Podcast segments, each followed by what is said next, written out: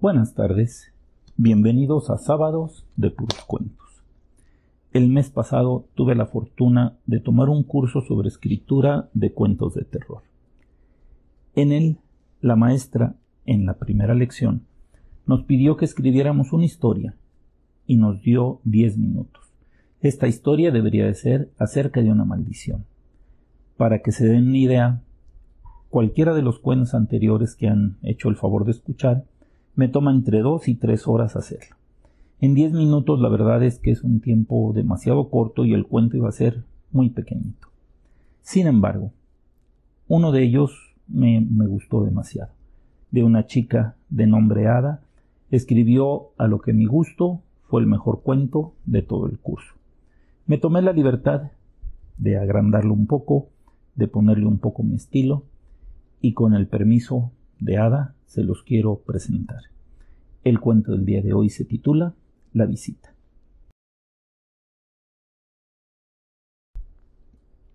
Isabela se encontraba en su cama. Tenía frío. Jaló su delgada manta hasta el cuello y trató de darse calor soplando bajito debajo de ella y cerca de la cara.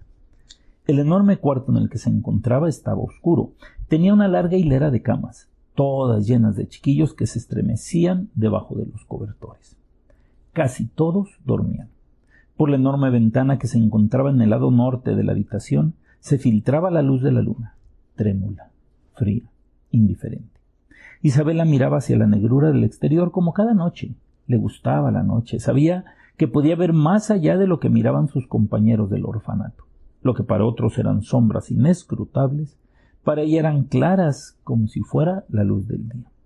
Vio una lechuza que posada en la rama de un árbol cercano le miraba con atención. Parecía incluso que le quería decir algo. Ante su asombro, el animal voló directo hacia la ventana y al llegar a ella se esfumó en el aire, como, como si hubiera sido de humo.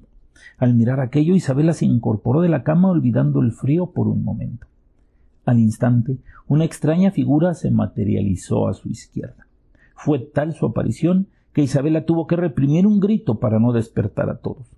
El ser a su lado era fantástico. Era una mujer de extraordinaria belleza. Lucía un largo cabello color fuego que le llegaba hasta la cintura. Su tez más blanca que la luna estaba enmarcada por unos ojos negros y profundos. Su bien proporcionada cara era rematada por unos labios carnosos de un intenso carmesí. Vestía de negro en un apretado atuendo, mitad vestido, mitad traje sastre, que Isabela jamás había visto en ningún lado. Le sonreía con coquetería. Hola Isabela, ¿Cómo estás? le dijo con una voz que parecía salir de una campana de cristal. Eh, ¿Quién eres? ¿Y, ¿Y por qué conoces mi nombre? No solo conozco tu nombre, también sé muchas cosas sobre ti, incluso algunas que tú aún ignoras. Eh, por ejemplo, una cristalina carcajada se dejó escuchar en el cuarto. Isabela miró a todos lados temiendo que sus compañeros fueran a despertar. No quería que la vieran con la hermosa desconocida. Siempre la habían tratado de rara y no tenía casi ningún amigo por eso. No te preocupes, cariño. Ellos no nos pueden escuchar. ¿Por qué? ¿Quién eres? La desconocida se sentó a los pies de la cama. Era ligera como una pluma, ya que el colchón sí apenas se sumió bajo su peso. Mira, chiquilla, sé que mañana cumplirás trece años. Trece un número mágico para algunos, maldito para otros. Bueno, como te decía, mañana es tu cumpleaños. Isabela asintió con la cabeza y esperó a que la chica continuara. Sé que eres diferente a los demás. Sé que puedes ver en la más oscura noche sin dificultad. Y también sé que a veces, solo a veces en las noches más lúgubres, sobre todo en las noches de luna nueva, sientes que tus tripas gruñen de hambre pero un hambre que ningún alimento puede saciar. A pesar de los panes que robas de la cocina en esos momentos, al regresar el hambre sigue y sigue durante mucho tiempo. ¿Cómo sabes eso? ¿Eres, ¿Eres acaso una bruja? Otra vez su risa. no, las brujas no me gustan, son sucias y asquerosas. Además, eso de volar en una escoba eh, nunca ha sido lo mío. Isabela era todo ojos y oídos. También en esas noches tu boca saliva cuando ves el corazón palpitar en el cuello de los niños abandonados que te rodean. Esto te sucede porque en realidad eres diferente. Eres descendiente de los Grigori, de los ángeles profanos que fueron expulsados del paraíso, de los demonios que se alimentan de la carne y beben la sangre de los humanos. Al escuchar eso, Isabela dio un fuerte grito que resonó en la habitación. No, no, no, no puede ser, déjame. Eres, eres un demonio que viene a atormentarme. Déjame. La hermosa chica le miró con sorna. Parecía que estaba acostumbrada a ese tipo de reacciones. Isabela, al verla, quiso salir corriendo del cuarto. Salió, bajó de la cama, corrió y corrió y mientras más corría más y más largo se hacía el mismo, dando la impresión de estar dentro de un laberinto. Cuando por fin llegó a la puerta, la abrió y se precipitó fuera del recinto. Sus ojos no podían entenderlo. Estaba de nuevo en su habitación, al lado de su cama, y su visitante le esperaba con una sonrisa. No te vayas, cariño. Aún no hemos terminado. Con ojos desorbitados la miró. En un impulso la quiso golpear, solo para descubrir que la chica era dura como una pared. No lo hagas, no lo hagas, cariño, te puedes lastimar. Ven, siéntate, tranquilízate. Si después de escuchar lo que tengo que decir quieres salir, lo podrás hacer, sin problemas.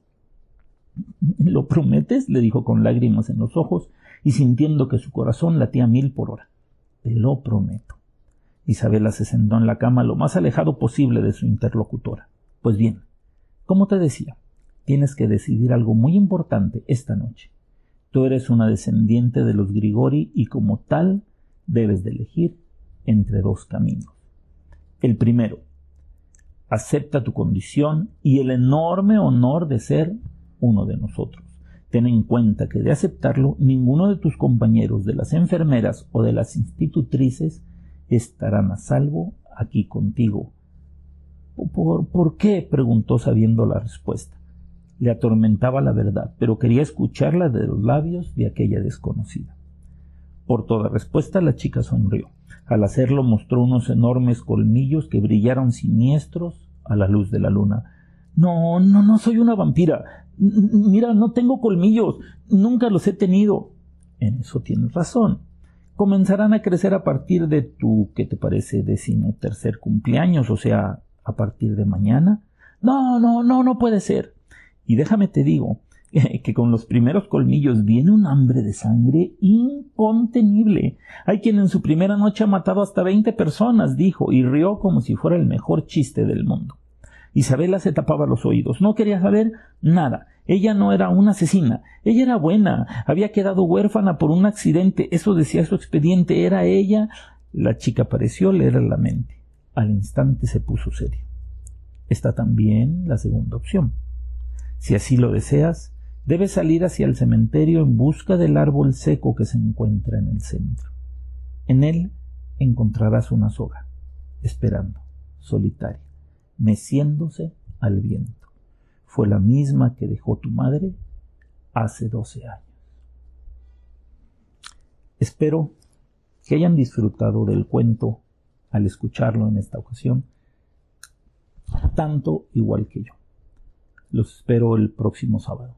Y mientras tanto, ya saben, nos vemos en su sueño.